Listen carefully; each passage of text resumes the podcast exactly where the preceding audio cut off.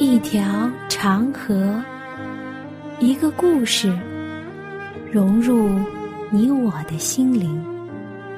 一颗星星，一个坐标，指引我们的脚踪。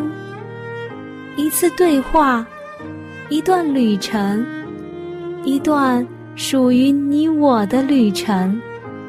圣经奇妙之旅，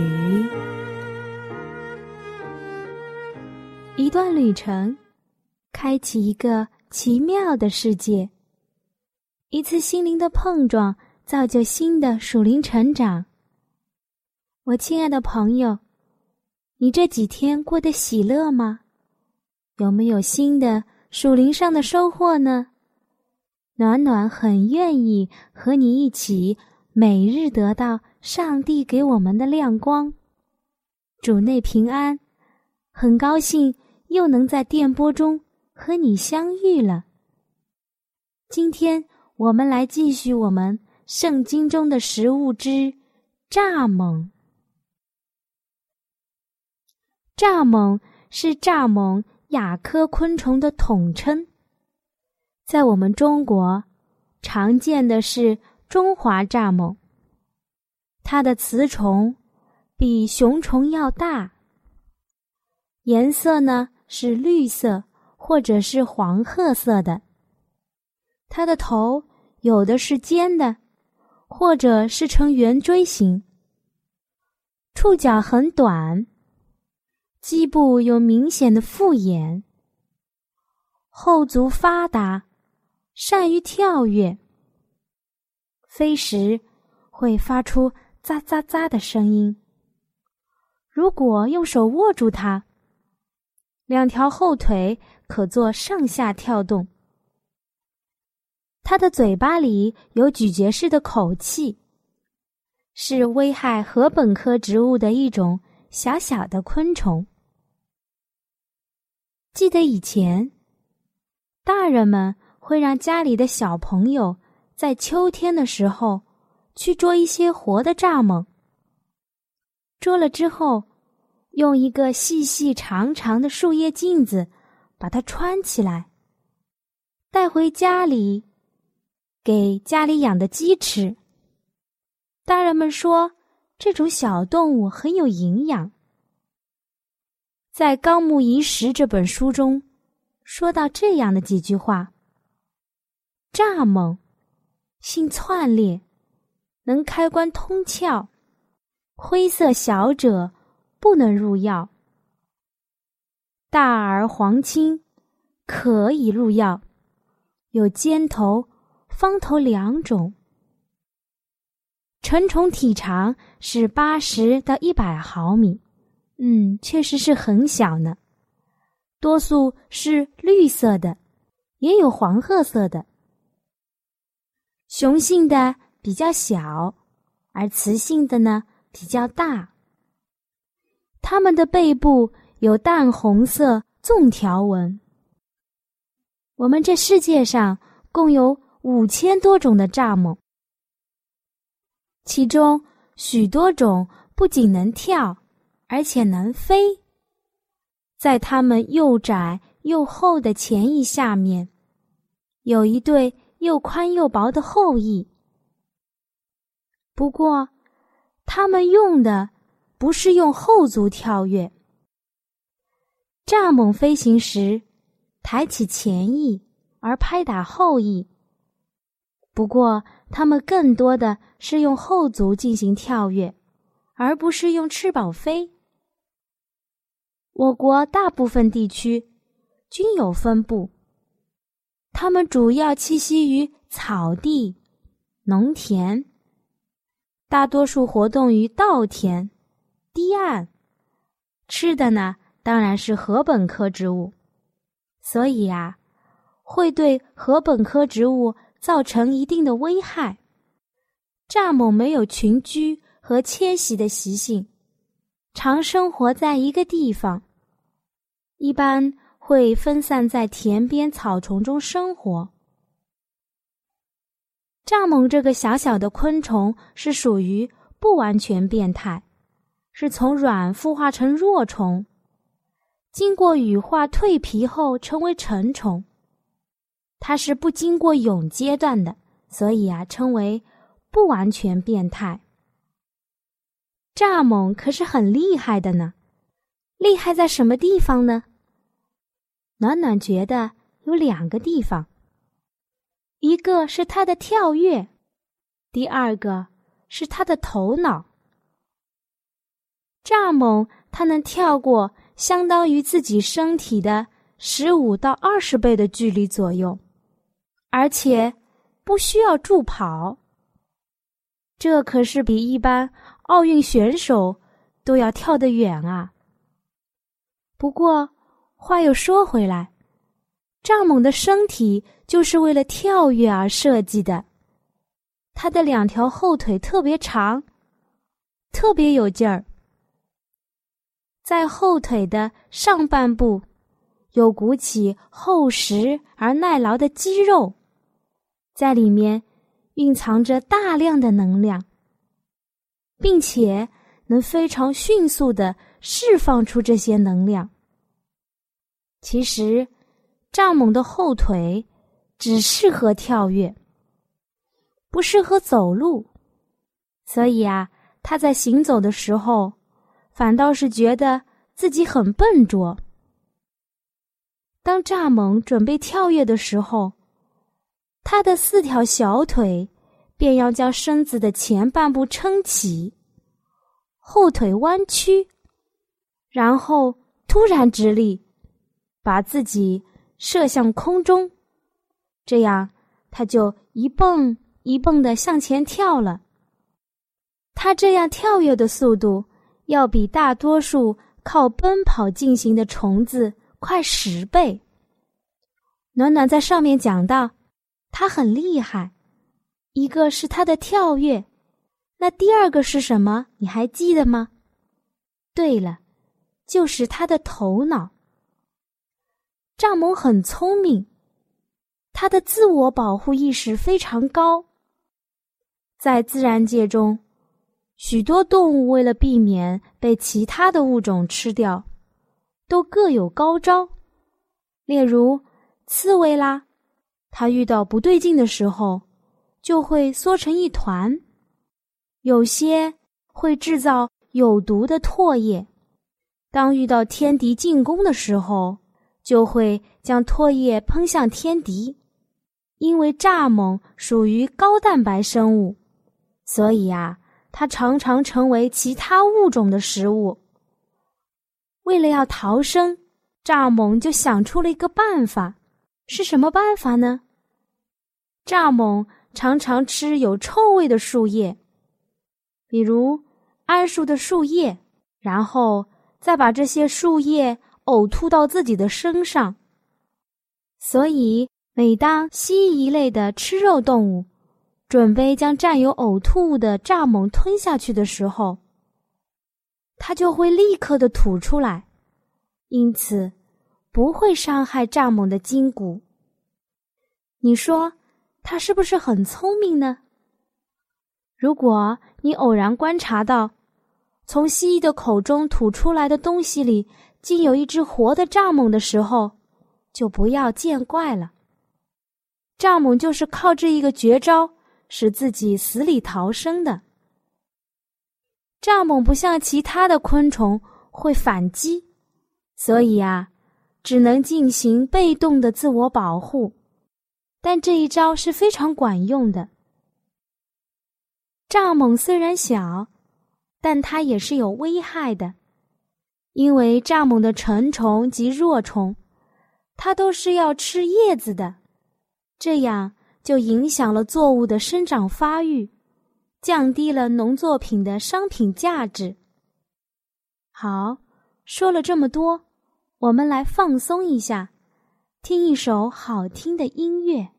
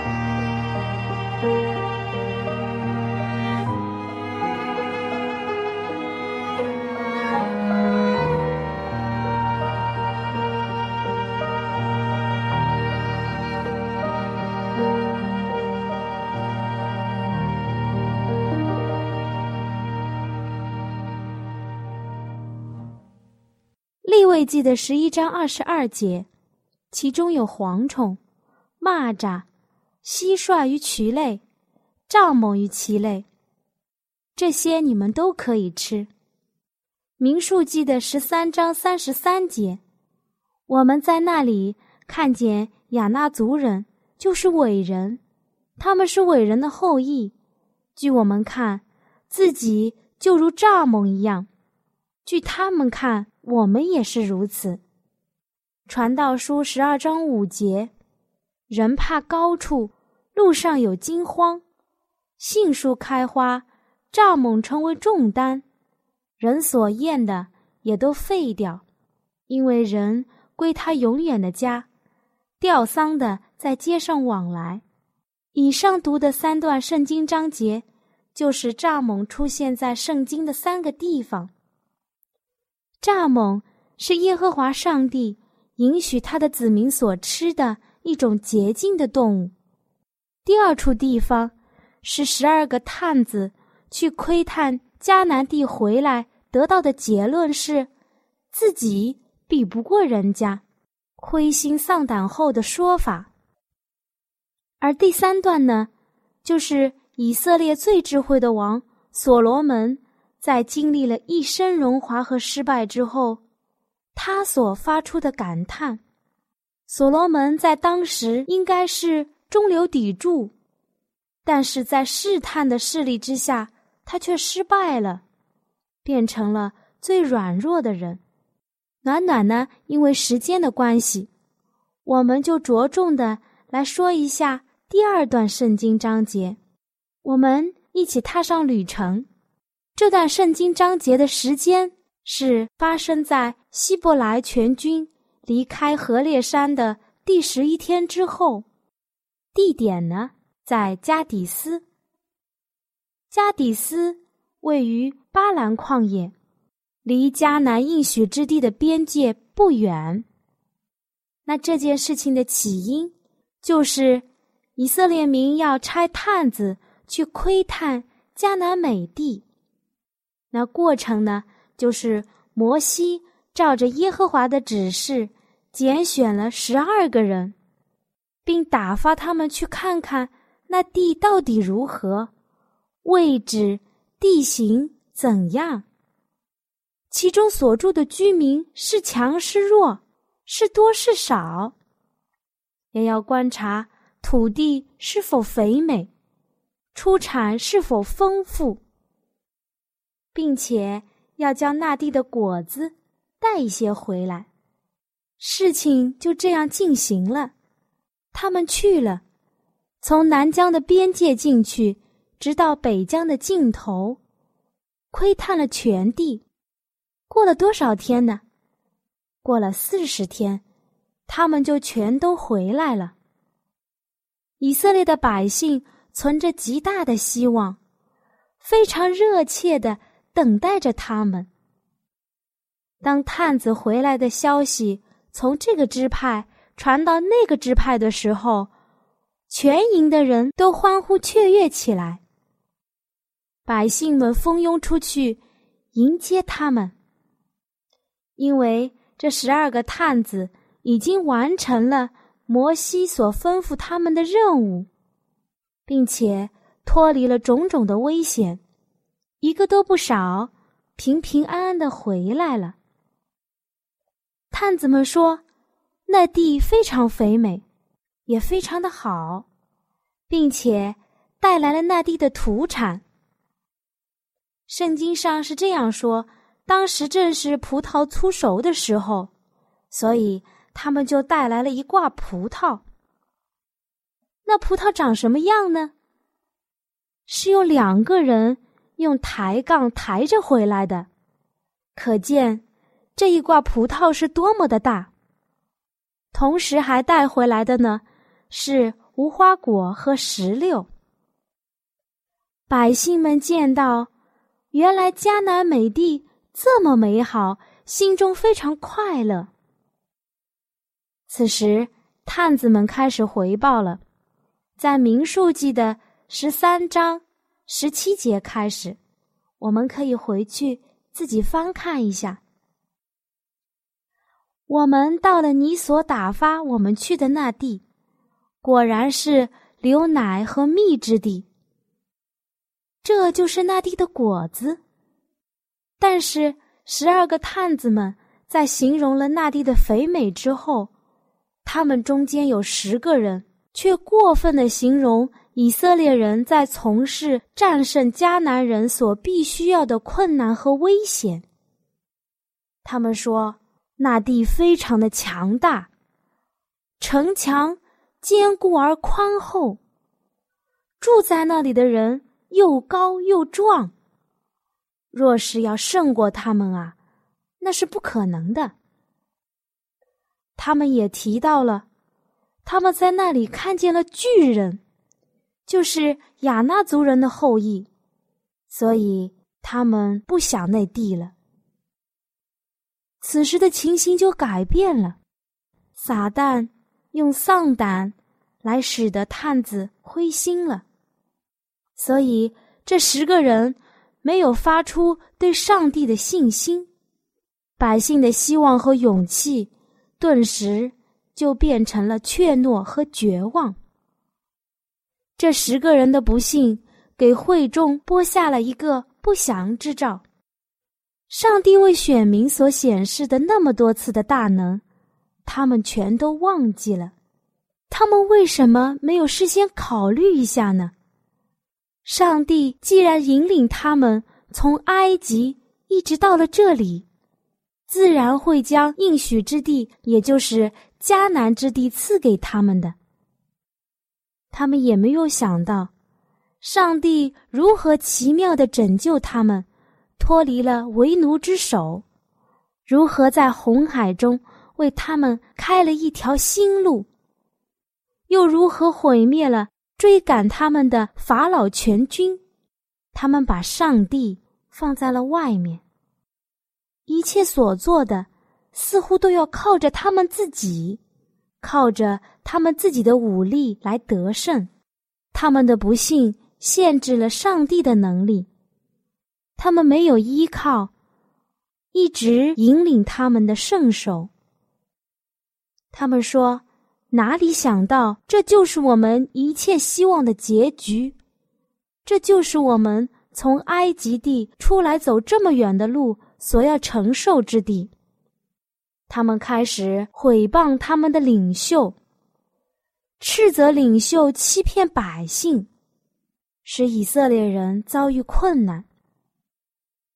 以上这一段是出自《先祖与先知十二个探子》中的一小段。因为其中的十个探子觉得迦南确实是非常美好，可是迦南人却不是好惹的，所以他们忧愁，而且甚是忧愁，并且不听上帝的教训，对上帝失去了信心。最后的结局是让人唏嘘的。十二个探子，除了两个，全部被击杀，而以色列民在旷野走了四十年，不得进入迦南。我亲爱的朋友，今天的旅程就要结束了，你得到了些什么没有？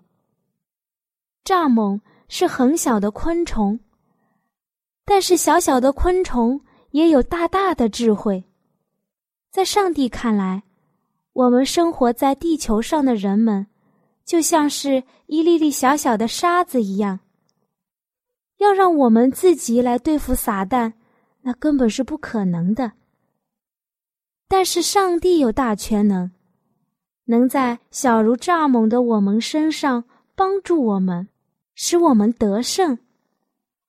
我们再来看看所罗门王，在所罗门王一生所产生的这些教训当中，我们不难发现，不管我们的生活环境是怎么样的，我们所发出的影响如果不能造福，那就会给人招祸。我们一个小小的眼神，一个小小的动作，一个无心之语。我们的影响，竟能成为死的香气，叫人死，这应该是何等可怕的事情！怀伦先贤曾经讲过一句话，让我很感动：一个生灵误入歧途，丧失永久的福分，谁能估计这项损失呢？须知，我们一次鲁莽的举动，或者是一句冒冒失失的话语，就足以在别人生活上发生深重的影响。就如同一只小小的蚱蜢撒出去了之后，你不知道它所产生的是如何大的蝴蝶效应。最后，我用几节圣经章节来结束我们这次的旅程。希伯来书四章十五节，因我们的大祭司，并非不能体恤我们的软弱，他也曾凡事受过试探，与我们一样，只是他没有犯罪。哥林多后书十二章九节，我的恩典够你用的，因为我的能力是在人的软弱上显得完全，所以。我更喜欢夸自己的软弱，好叫基督的能力复庇我。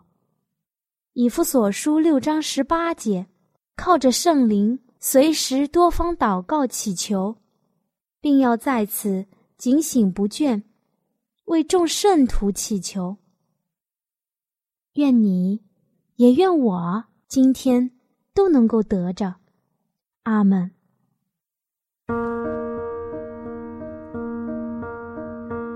我亲爱的朋友，你听了这期节目之后，内心中对圣经感兴趣了吗？或是对造我们的主有新的认识，又或者有深深的感动？那就让我们献上我们心中的感谢，谢谢天父你的带领，也求主带领我们下一期相遇的时间。那如果你有新的想法，新的认识，或者你觉得你有不一样的看法，或者是暖暖讲的不完全的地方，你都可以用写信的方式告诉我。好了，我们下期再会。喜欢今天的节目吗？若是您错过了精彩的部分，想再听一次，可以在网上重温。我们的网址是。x i w a n g r a d i o，希望 radio，或是找旺福村也可以找到。记得把好东西介绍给您的朋友，与他一起收听。